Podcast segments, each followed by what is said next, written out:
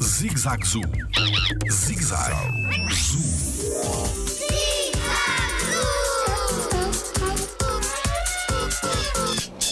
Qual é a diferença entre rinoceronte branco e rinoceronte indiano? O rinoceronte branco e o rinoceronte indiano têm várias diferenças. Uma é que o rinoceronte branco é africano e o rinoceronte indiano é asiático. E outra das diferenças tem a ver com o chifre.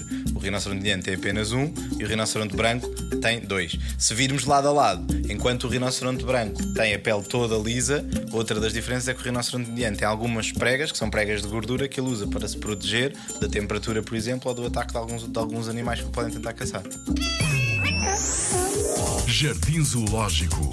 Pela proteção da vida animal.